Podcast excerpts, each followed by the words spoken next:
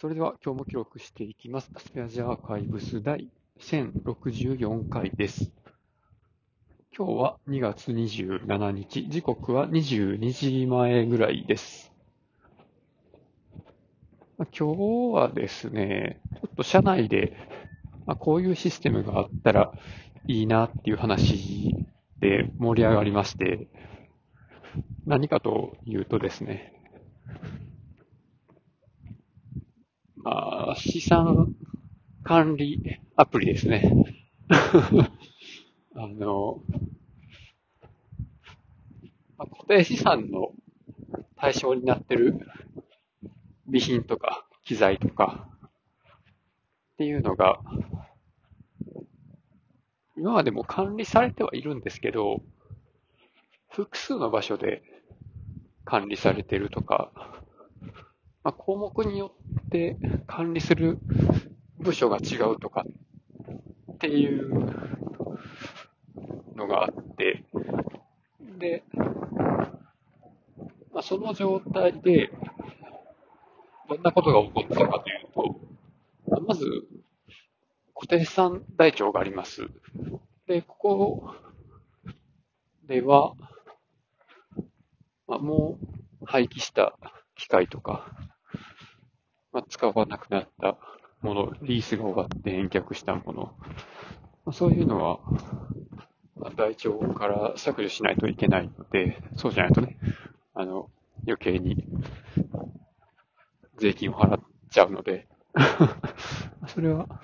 ちゃんと反映させないといけないんですけど、まあ、その固定資産台帳と、まあ、機材の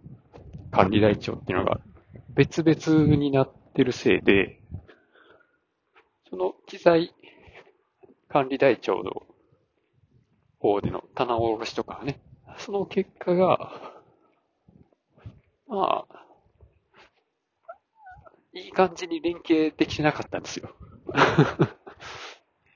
だから、機材管理台帳上はもうないことになってるけど、それを固定資産台帳に反映されてなくて、もうないのにあることになってて、税金が払われていると。まあそういうことですね。で、まあこれなんとかせなあかんなっていうことになり、まあなんかいいアプリやんのかとか、なんか作ってみたいな。はあ、なるんですけど、まあ、ちょうど、まあ、キントーンのお試しをやってまして、で、まあこれだと、まあ複数のテーブルの中身を合体させてというか、ジョインさせて、まあ一つの表にできるから、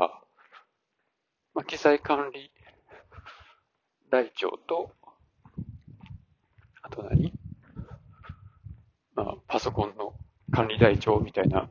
のと、あと備品の管理台帳っていうのったときに、まあそれぞれ、まあ、メンテナンスする人が別であっても、まあ、それらを、まあ、統合したような、固定資産の台帳っていうのが、まあ、できるんじゃないのみたいな。あの、キントーンってそういう、なんやろな。まあ、機材管理台帳とかっていうアプリを作ったり、パソコン管理台帳っていうのを作ったりしたときにできるデータベースをそれぞれ、まあ、VLOOKUP 的な感じで、まあ、参照できて、で、そういう参照して作った新しいアプリっていうデータベースを作れるので、まあそういうのが得意なんかなと思って、まあ、やり始めてみ、使い始めてみたというか、まあ早速ね、まあ、ちゃちゃっとそれっぽい感じのやつを作ってみたんですけど、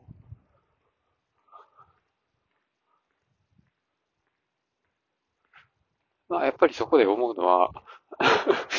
どうやって使うのとか、そっち考えんとダメですよね。まあ、要件定義というか、あの、運用までちゃんと基本設計の中に入れて作らんと。なんかまあ、それっぽい形はできたけど、ほんまにこれでちゃんと使えんのみたいな。まあ、まあ、なんていうかな。その、パパッと作ったのが、もう完成品っていうよりも、まあこういうのになるけど、どう使いたいっていう、逆に提案をするような、叩き台として見せる程度に留めた方がいいかもなっていうのはちょっと思ってまして。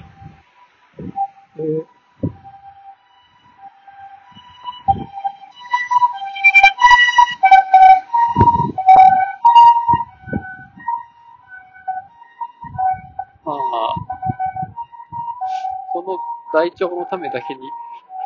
入れるのは、ね、一人当たり月1500円っていうのはちょっと高いかなとか思ったり、で、また他の、他にもいろいろアプリ作れるよっていうのもあるんですけど、ほん、どうしようね。その機材管理でやりたかった、棚の人がやりたかったのは、機材に QR コードを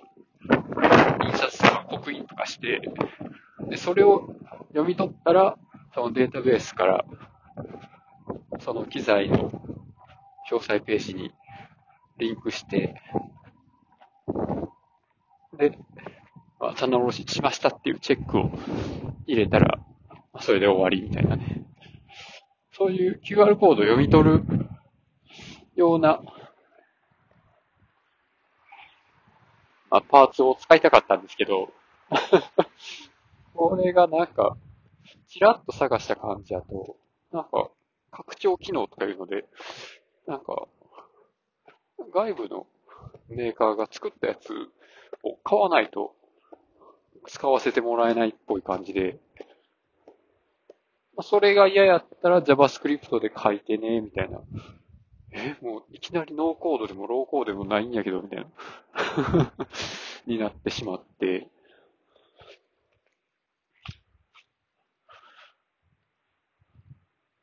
なんか、すごく、あの、均等めっちゃ簡単やと思ってたけど、なんかいきなり、いきなりなんかもう前提から崩れるやんみたいな になっちゃったりして、どうしようかなって感じですね。パワーアップスやったら、ね、その辺の QR コードを読み取るとかっていうのはもう以前作ってるので、そっちでやった方がいいかな、とか。ね、なんか、マスターとかも全部 Excel に、それぞれ別々の Excel に持たせるとか、した方が、もしかして良かったりしてとか、っていう感じでね、今日は終わります。ありがとうございました。